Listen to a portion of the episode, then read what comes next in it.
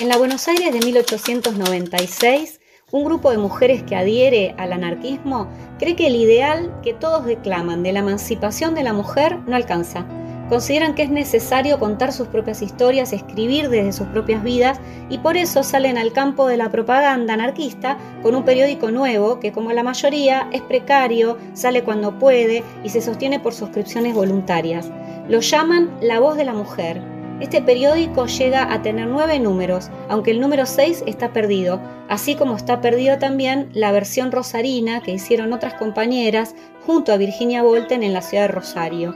Salen entre 1896 y 1897 con notas incendiarias sobre amor libre, violencia contra las mujeres, la maternidad, la propia militancia. Como parte de la redacción firman Josefa Calvo, Luisa Violeta, Pepita Guerra, Casi no sabemos nada de sus vidas y sin embargo sus voces todavía resuenan, todavía resuenan, todavía resuenan.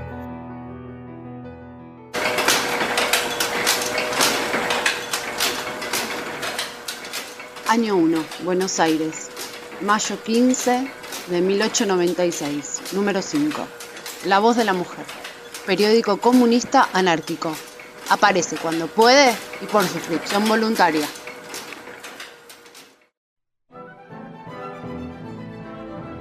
A las jóvenes proletarias. A los 18 años aún no habéis despertado el clamorio de los secretos de la vida. Y cuán diferente os resultará el sueño de la infancia, realizado en la edad apellidada de la inocencia. A esa edad, la vida para nosotras es un sueño efectuado en el lecho de halagüeñas ilusiones que consigo trae la juventud. Vuestro ideal está lleno de encantos, Vivís envueltas en la dulce esperanza, vuestros corazones extasianse al pesar en futuras dichas. Mas, ¡ah! Todo cuanto idealizáis, lo hicisteis en vano, porque el camino de la vida es escabroso, a pesar de los impulsos de nuestra alma. A esa edad, vuestra mente se halla sumergida en el profundo océano de la esperanza. Os juzgáis felices, pobrecitas, no divisáis a lo lejos, entre opacas luces, surgir envuelto en negro manto el espectro horroroso del hambre, que sobre vuestros hombros viene a descargar su pálida y demacrada mano. No veis los abismos que se abren a vuestros pies, puesto que vuestros ojos aún no están del todo abiertos para contemplar el mundo. Sois como la flor que nacida entre el lodo y la regada con aguas pútridas, al querer abrirse, caen en los pétalos por la simple razón de entre el lodo haber nacido. Y también a vosotras, a pesar de todas las vuestras ilusiones, la podredumbre os tiene rodeadas. Y más tarde, si no tenéis la fuerza de voluntad superior de la física que poseéis, os lanzará en las garras del lupanar y aunque hayáis trabajado hasta gastar vuestras fuerzas, estáis condenadas a morir de anemia en miserable jergón. Las privaciones y el hambre, aunque jóvenes y bellas como estrellas resplandecientes de la clara luna en vuestro rostro, en vuestra angélica frente, han de fotografiar los vertigios de un doloroso y constante martirio. Vuestra vida es un suplicio llegando a veces hasta haceros maldecir, y el vientre materno que os abrigó, y los pechos que os amamantaron. ¿Y todo por qué? Porque creéis que los bellos sueños que un día hoy hicisteis se disiparon, y que tanto los vuestros como vosotras mismas estáis rodeadas de inequidades. Pobres florecillas, sin amparo y sin amor, Vivís entre almas inhumanas, entre millares de buitres que constituyen la actual sociedad.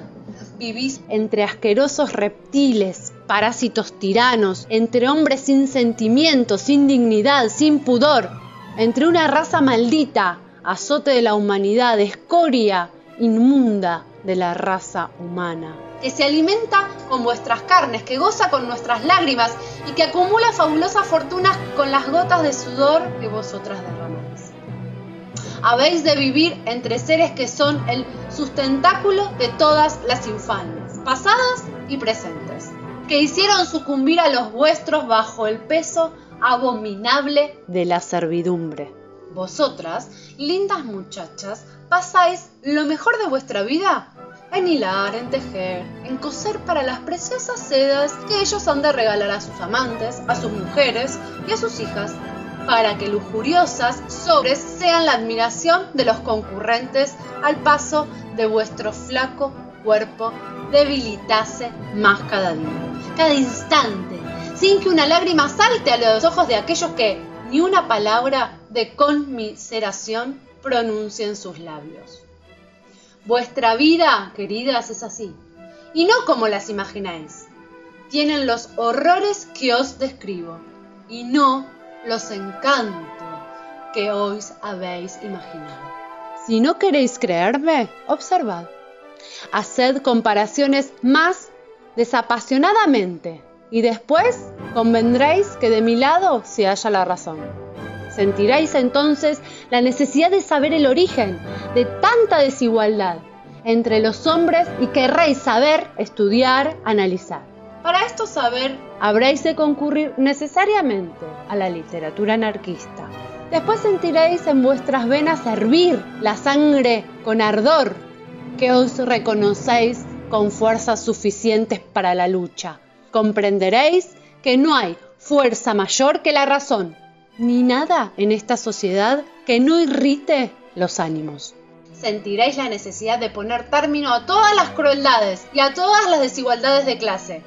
Sentiréis el deseo de romper lo que nos oprime y de efectuar aquella felicidad que habéis soñado. Por Andorina. Arroja la bomba que metralla, coloca petardo,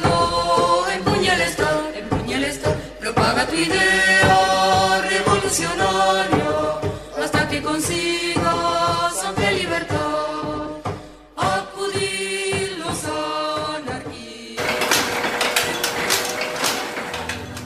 Con la colaboración en voz de Laura Fernández Cordero y Agustina Martín.